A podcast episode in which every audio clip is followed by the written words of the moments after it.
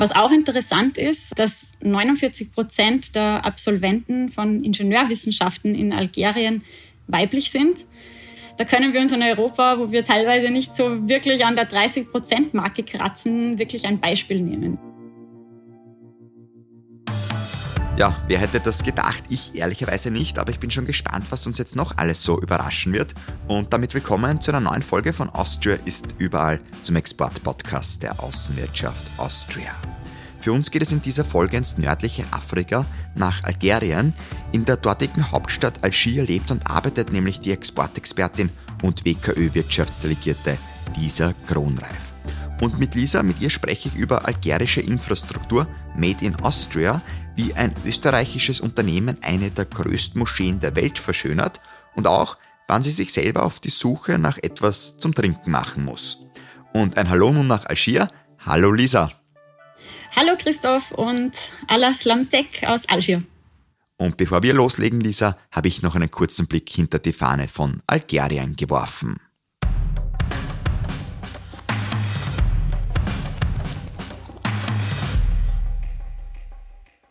Hörst du den Begriff Maghreb, dann ist damit auch das Land Algerien gemeint. Denn Maghreb ist arabisch und bedeutet Westen und steht für ein Staatenbündnis von Ländern, zu dem neben Algerien auch Größen wie Marokko oder Tunesien zählen. Und zählen kann man in Algerien vor allem auch viele Quadratmeter an Wüste. Ist das Land doch größtenteils mit der Sahara bedeckt. Und die Wüste, die kann schon mal eine raue Umgebung sein, in der die Temperaturen zwischen 60 Grad plus und 10 Grad minus liegen können. Da heißt es anpassungsfähig sein, wie zum Beispiel der Fennec. Dieser Wüstenfuchs ist der kleinste Fuchs der Welt und misst nur 30 bis 40 cm und bringt etwa ein schlankes Kilogramm auf die Waage. Das signifikanteste Körpermerkmal sind jedoch seine überdimensionalen großen Ohren, die ihm helfen, überschüssige Wärme abzuleiten. Trotzdem ist dieser Fuchs ganz groß, denn er ist das nationale Tier des Landes, weswegen sich Algeriens Fußballer auch gerne Wüstenfüchse nennen.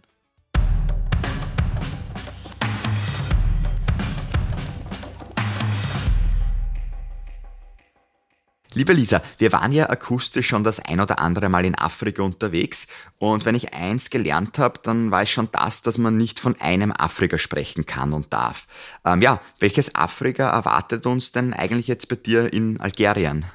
Ja, ich denke, was viele vielleicht nicht wissen, ähm, Algerien ist flächenmäßig das größte Land Afrikas und auch in Bezug auf die Einwohnerzahl ist es das größte Land Nordafrikas nach Ägypten.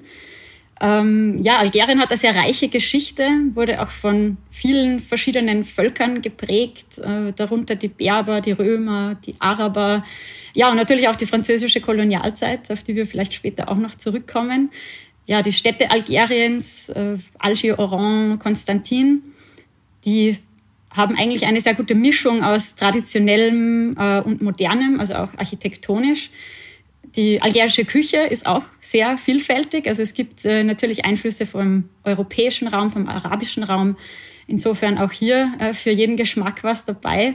Und natürlich, was ganz wichtig ist, Algerien hat natürlich beeindruckende Natur auch. Ähm, Im Norden gibt's ganz tolle Küstenlinien mit schönen Stränden und Mittelmeer. Und es gibt auch das Atlasgebirge, wo, wo es schöne Gebirgslandschaften gibt, Schluchten und Wasserfälle auch. Und äh, was viele vielleicht auch nicht wissen und als Überraschung kommt, in Algerien gibt es sogar Schnee und auch Skigebiete. Also nicht allzu weit weg von Algier kann man auch Skifahren.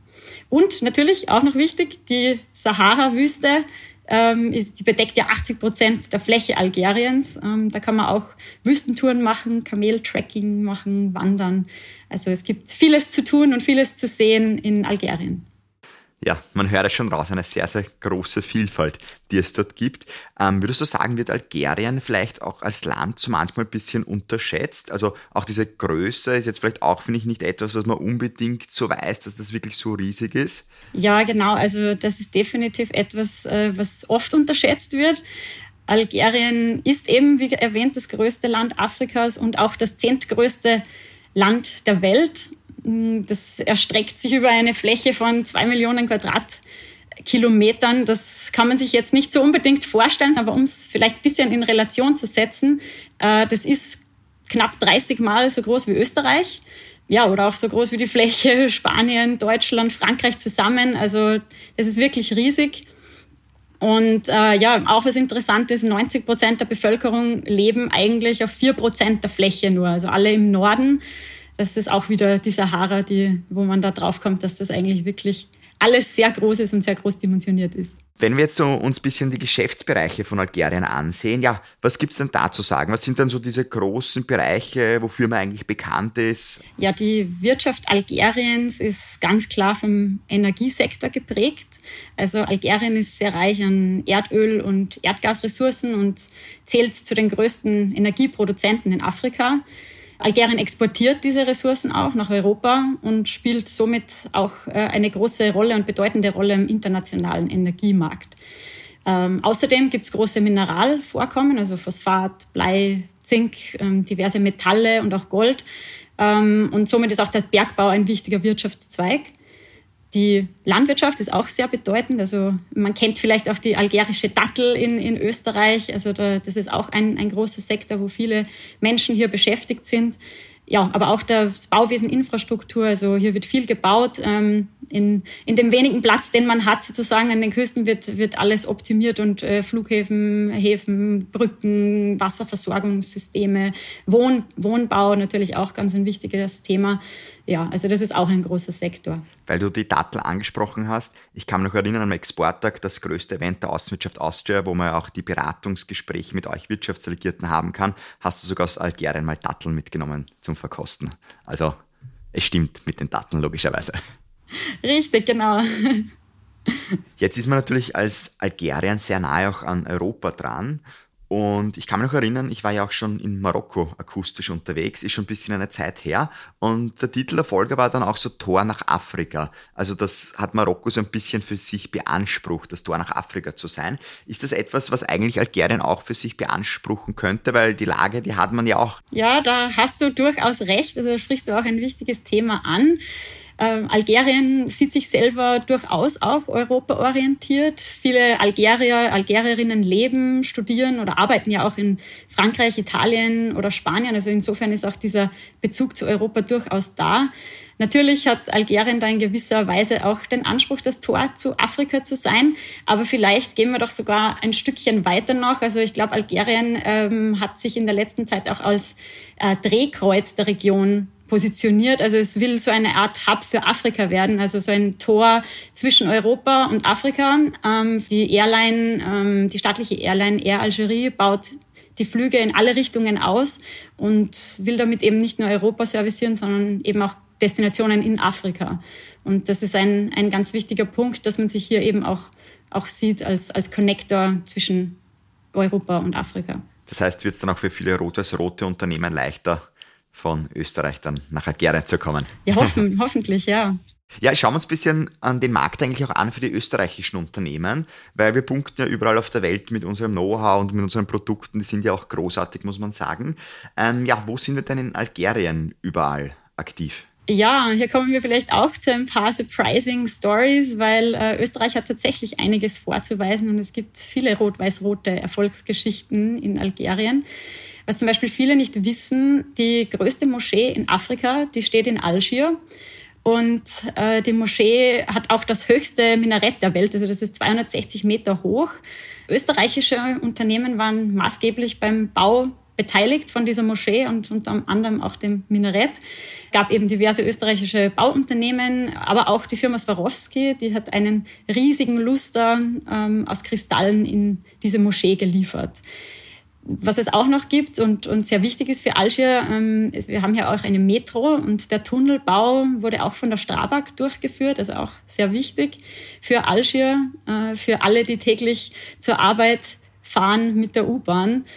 Österreich ist momentan auch der Hauptlieferant von Zuchtrindern nach Algerien gefolgt von Frankreich. Also da liefern wir auch im Millionenwert äh, jedes Jahr von Österreich nach Algerien. Ich finde das immer wieder schön, wenn ich eine Kuh grasen sehe, ähm, bisschen außerhalb von Algier und denke mir immer, ach, das ist österreichisches Fleckvieh, das ich da jetzt sehe. ähm, ja, in puncto Holzlieferungen sind wir auch Spitzenreiter. Also da sind wir mit Finnland und Schweden gemeinsam großer Holzlieferant von Österreich nach, nach Algerien. Aber auch äh, vielleicht eine Firma Trodat, die äh, Stempel produziert, ist auch in Algerien und nicht nur in Algerien, sondern auch in der gesamten Maghreb-Region führend in der Stempelproduktion. Und da reden wir noch gar nicht von der Umwelttechnik, da könnte ich noch stundenlang weiterreden. Also da gibt's viele Projekte österreichischer Firmen im, im, ja, im Umwelttechnik, äh, Wasseraufbereitung, das ja hier auch sehr wichtig ist, Kläranlagen und so weiter, also von vielen österreichischen Unternehmen. Also man hört es raus, wir sind da quasi wirklich überall, weil du die Infrastruktur auch angesprochen hast, auch den Tunnelbau. Wie ist das eigentlich? Ähm, wie kommt man in Algerien von A nach B? Fahrt man da U-Bahn? Fahrt man da ein Auto? Gibt es viele Züge? Sind die Wege sehr weit? Ja, genau. Äh, hier kommt auch wieder die Größe vom Land ins Spiel.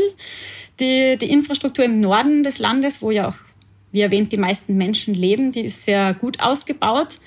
Und nicht auch zuletzt wegen österreichischem Zutun, wir haben die Metro erwähnt, aber auch ein österreichisches Konsortium, ein Firmenkonsortium, hat während Bruno Kreisky-Zeiten sogar äh, die Infrastruktur der Eisenbahnstrecke großteils mit aufgebaut. Also da ist Österreich mitverantwortlich, dass es heutzutage in den großen Städten im Norden Algeriens äh, auch gute Verbindungen gibt. Und grundsätzlich ist auch das Straßennetz sehr gut entwickelt im Norden. Wenn man jetzt ins Landesinnere schaut, Algeriens, ist äh, das teilweise ganz gut ausgebaut, ähm, aber auch noch Verbesserungsbedarf vorhanden. Die algerische Regierung versucht natürlich auch äh, immer wieder auf den Fokus darauf zu setzen, die Infrastruktur im Land zu modernisieren, weil es natürlich auch im Landesinneren und vor allem im Süden große Bodenschätze gibt und die will man natürlich effizient auch in den Norden an die Häfen transportieren. Insofern, ja, es ist ein riesiges Land, aber das Haupttransportmittel eigentlich, um zu reisen, also für Geschäftsleute oder Touristen, ist definitiv das Flugzeug wegen eben der wahnsinnigen Distanzen. Es gibt äh, Flughäfen eigentlich überall im Land und so kommt man von A nach B im Land. Einen Schatz, weil du auch das Wort Schatz gerade vorher gesagt hast, ist ja sicher auch die Sonnenenergie und die Sahara, die man hat. Da sind wir jetzt beim Thema erneuerbare Energien auch. Ist da jetzt auch sehr starker Fokus drauf, das noch viel, viel mehr zu nutzen in der Zukunft, da auch viel mehr die Energie noch ins Land reinzubringen zu den Menschen? Ja, genau, das ist definitiv ein, ein wichtiger Punkt, den du da ansprichst. Ähm, weil man eben so von Öl und Gas hier abhängig ist, hat man das auch über die Jahre gemerkt. Man muss sich auch diversifizieren, auch beim Energiemix. Der Vorteil von, von diesen großen großen Flächen. Man könnte da ganz viel tun im Bereich Solarenergie, Windenergie. Man stellt sich auch in der Produktion von grünem Wasserstoff auch sehr breit auf. Man will da in die Zukunft denken und auch neue Technologien im Alternativenergiebereich fördern. Die erneuerbare Energie ist natürlich für uns alle sehr interessant, auch für Europa. Apropos Europa, du hast es am Anfang schon kurz angesprochen, auch zu Frankreich gibt es natürlich noch eine ja, besondere Verbindung, wenn man so möchte. Ja, Algerien und Frankreich. Wie ist denn da jetzt so das Verhältnis? Ähm, ergänzt man sich gut? Arbeitet man viel zusammen? Gibt es da einen sehr regen Austausch oder gibt es da vielleicht eher mehr eine Abkoppelung schon? Wie würdest du das so einschätzen? Ja, mit Frankreich verbindet Algerien natürlich viel. Geblieben sind viele Strukturen, die Sprache, natürlich teilweise die Kultur. Äh, ich habe es vorher auch kurz erwähnt, viele Algerier, Algerierinnen studieren, leben, arbeiten auch in Frankreich. Natürlich ist dieses Thema aber auch aufgrund dieser dieser Vormachtstellung Frankreichs in, in Algerien sehr sensibel und ähm, ja, Algerier, Algerierinnen fühlen oder können sich mitunter etwas geringschätzig behandelt fühlen von Europäern generell, also nicht nur Franzosen.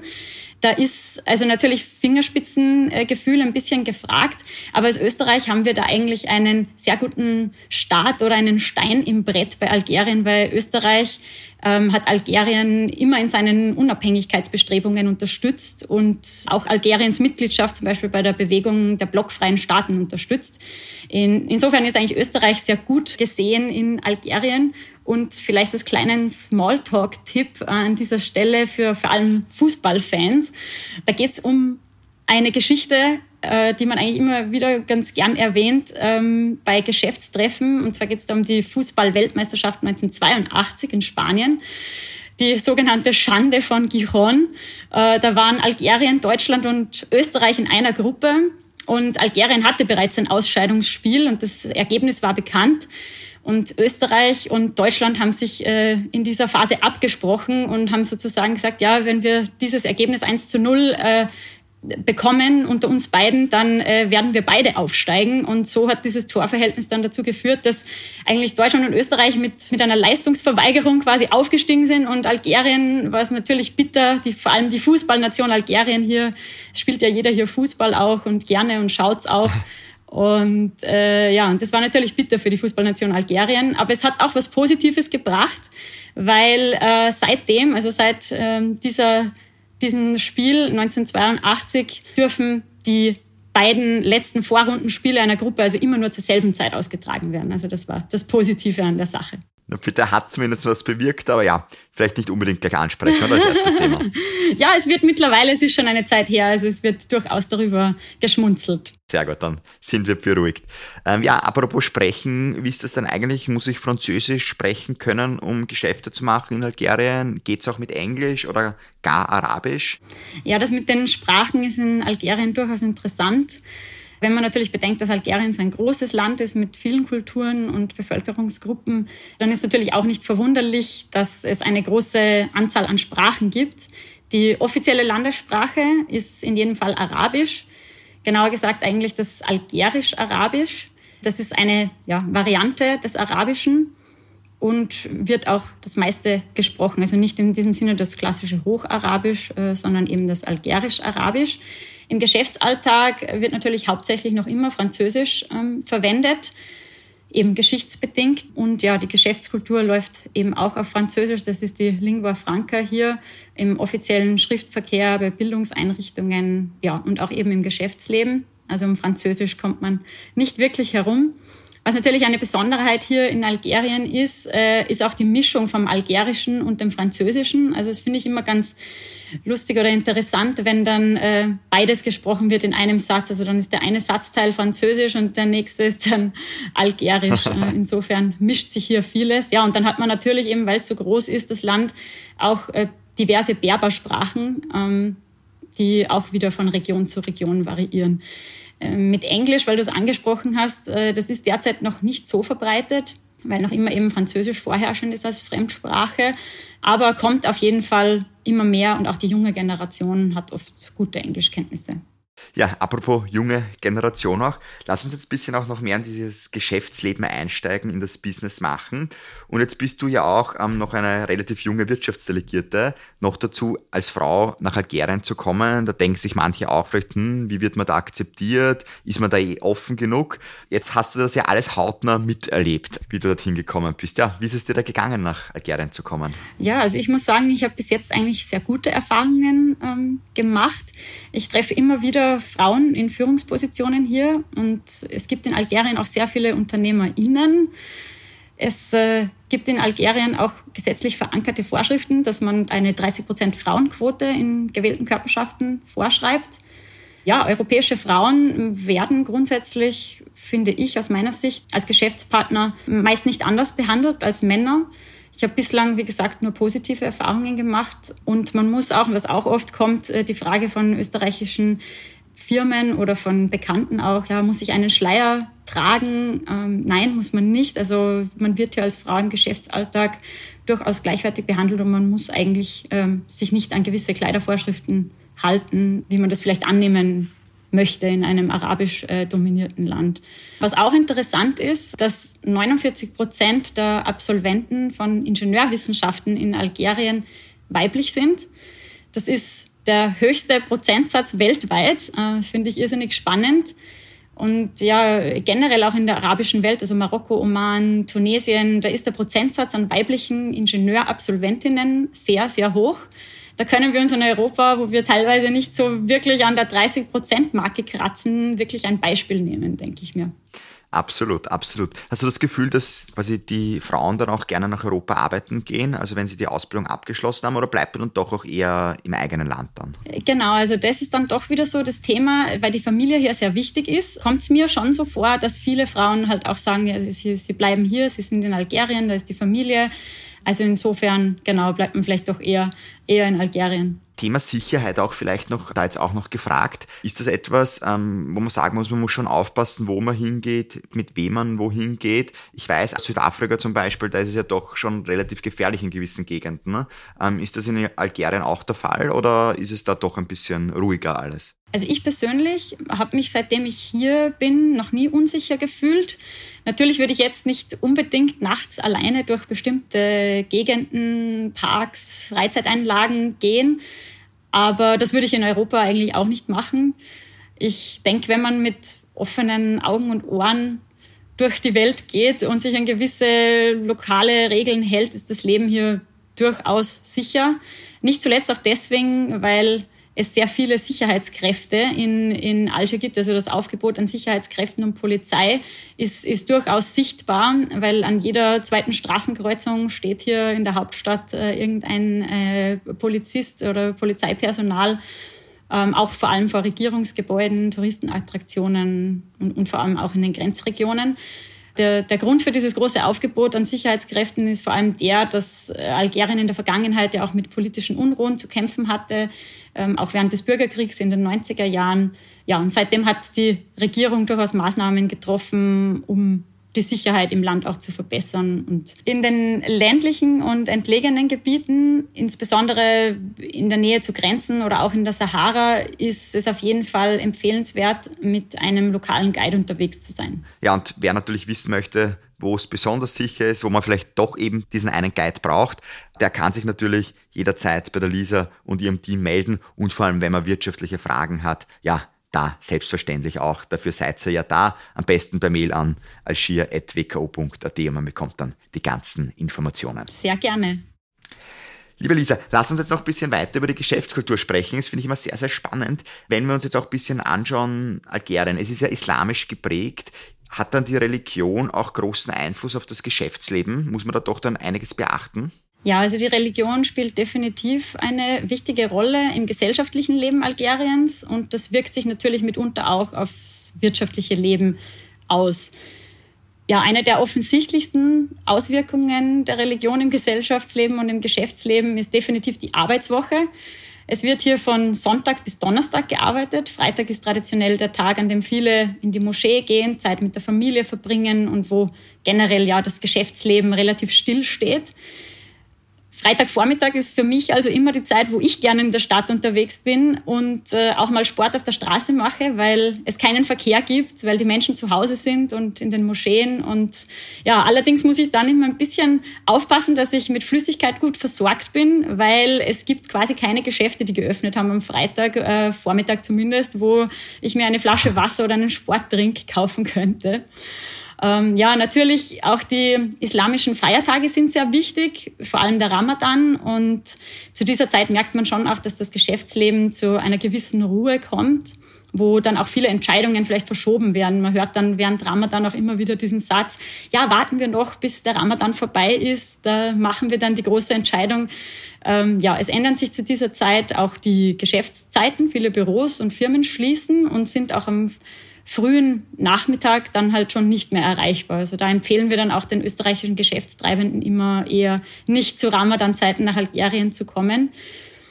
Ja, ansonsten die Religion hat natürlich auch Auswirkungen für den Business-Alltag, also bei Geschäftstreffen und Geschäftsessen. Alkohol wird großteils eigentlich nicht getrunken und auch Schweinefleisch wird in der Regel nicht konsumiert. Ja, und das muss man auch bedenken bei gewissen Mitbringseln, die man für Geschäftspartner so mitbringt. Also die gute Flasche österreichischer Wein ist vielleicht also nicht so angebracht. Aber bei eventuellen Mitbringseln auch die Gelatine bedenken, ja, also die Gummibärli oder die, ja, die, die Schlangen aus Gummi, die man sonst vielleicht mitnehmen möchte, die sind äh, hier nicht so, kommen hier nicht so gut an ähm, weil es eben doch die Gelatine Produkt vom Schwein ist. Und ja, deswegen bietet sich das Mitbringsel eher vielleicht äh, das steirische Kürbiskernöl oder die gute alte Mannerschnitte an. Ist dann besser. Sehr gut, ja. Ja, genau.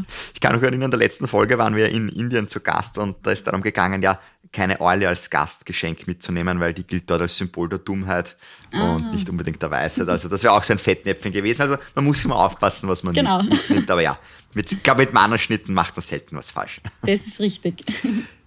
Ja, wenn es dann zu einem Meeting kommt ähm, und du uns jetzt so auf ein Meeting mal mitnehmen würdest, ja, was würde uns denn da so erwarten? Wie geht es denn da zur Sache? Geht das eher da mal ruhig los, viel Smalltalk? Ist man doch eher schnell getaktet? Ähm, ja, wie ist da so die Kultur?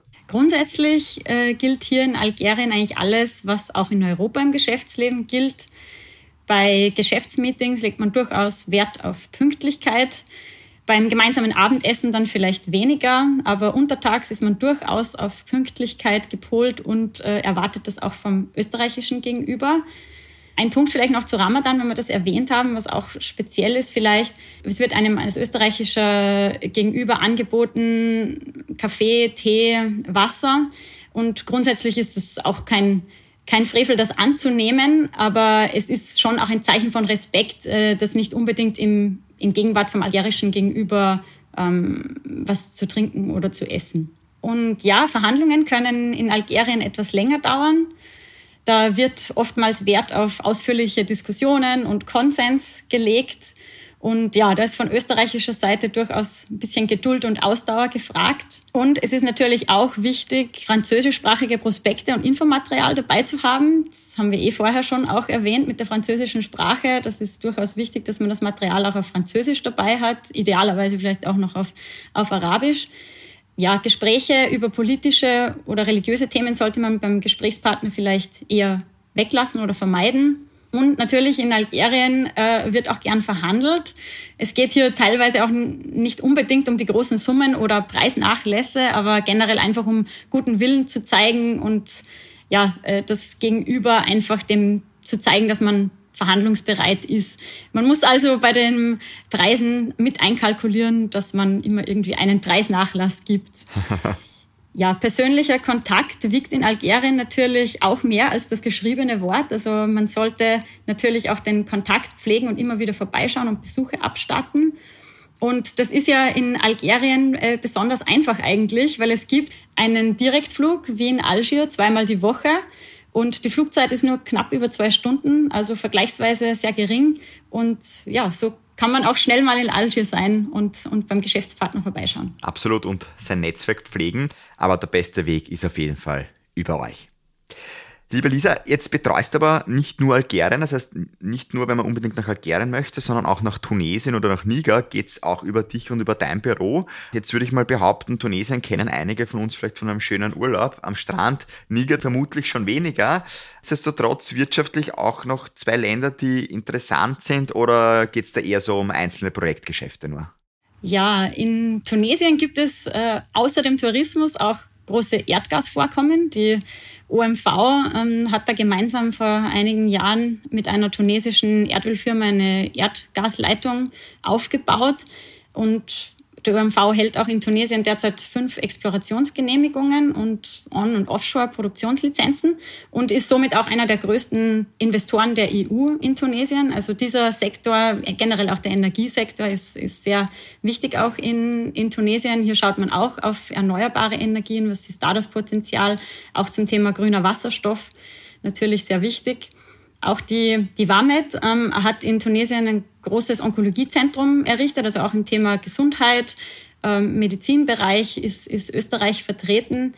Ähm, aber auch die Firma Gis Aqua, ähm, die auch Trinkwasseraufbereitungsanlagen im Land aufbaut und auch die größte Trinkwasseraufbereitungsanlage, die soll 2024 fertiggestellt werden, auch von der österreichischen Firma Gis Aqua. Insofern sind wir auch hier im, in dem Umweltbereich sehr gut vertreten. Ja, weil du auch Niger angesprochen hast. Das ist für österreichische Unternehmen vor allem in puncto Rohstoffe und natürliche Ressourcen interessant.